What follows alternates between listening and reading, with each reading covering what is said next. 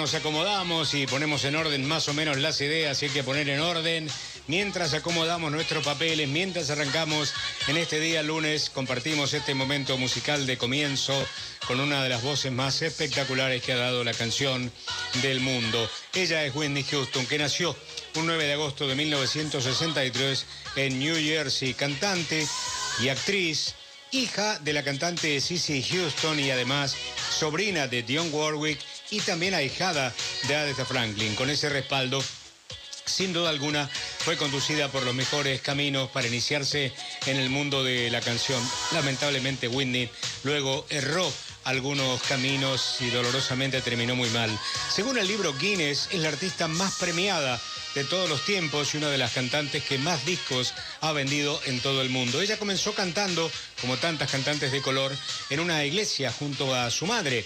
Y en 1983, con tan solo 20 años, un productor llamado Clyde Davis le ofreció un contrato de grabación para que registrara su primer álbum y un disco que salió a la venta en 1985 y que vendió en pocas semanas más de 13 millones de copias. Gracias a que a un montón de canciones, pero particularmente a esa que tiene como título Quiero bailar con alguien que me ame.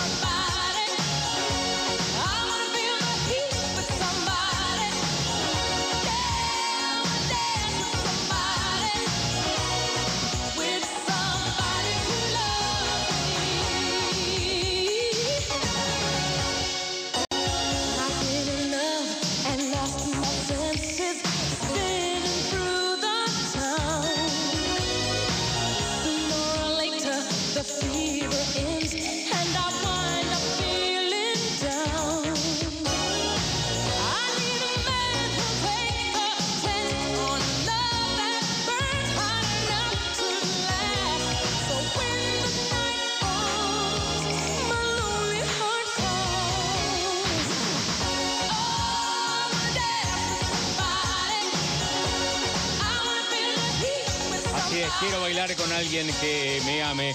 Y después, eh, bueno, obviamente Wendy Houston es muy recordada por su papel protagónico junto a Kevin Costner en la película El guardaespaldas de 1992, que tuvo dos nominaciones a los Oscars.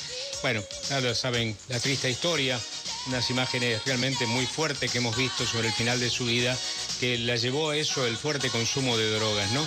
Se fue en febrero del 2012. Había visitado Buenos Aires en una sola oportunidad.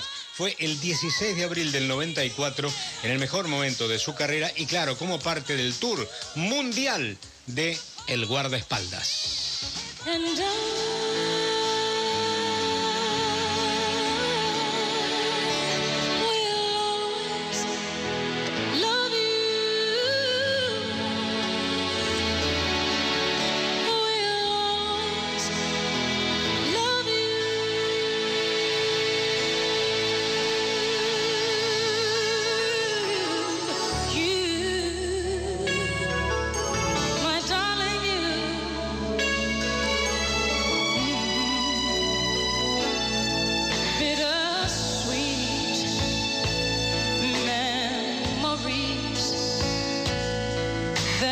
is all I'm taking with me.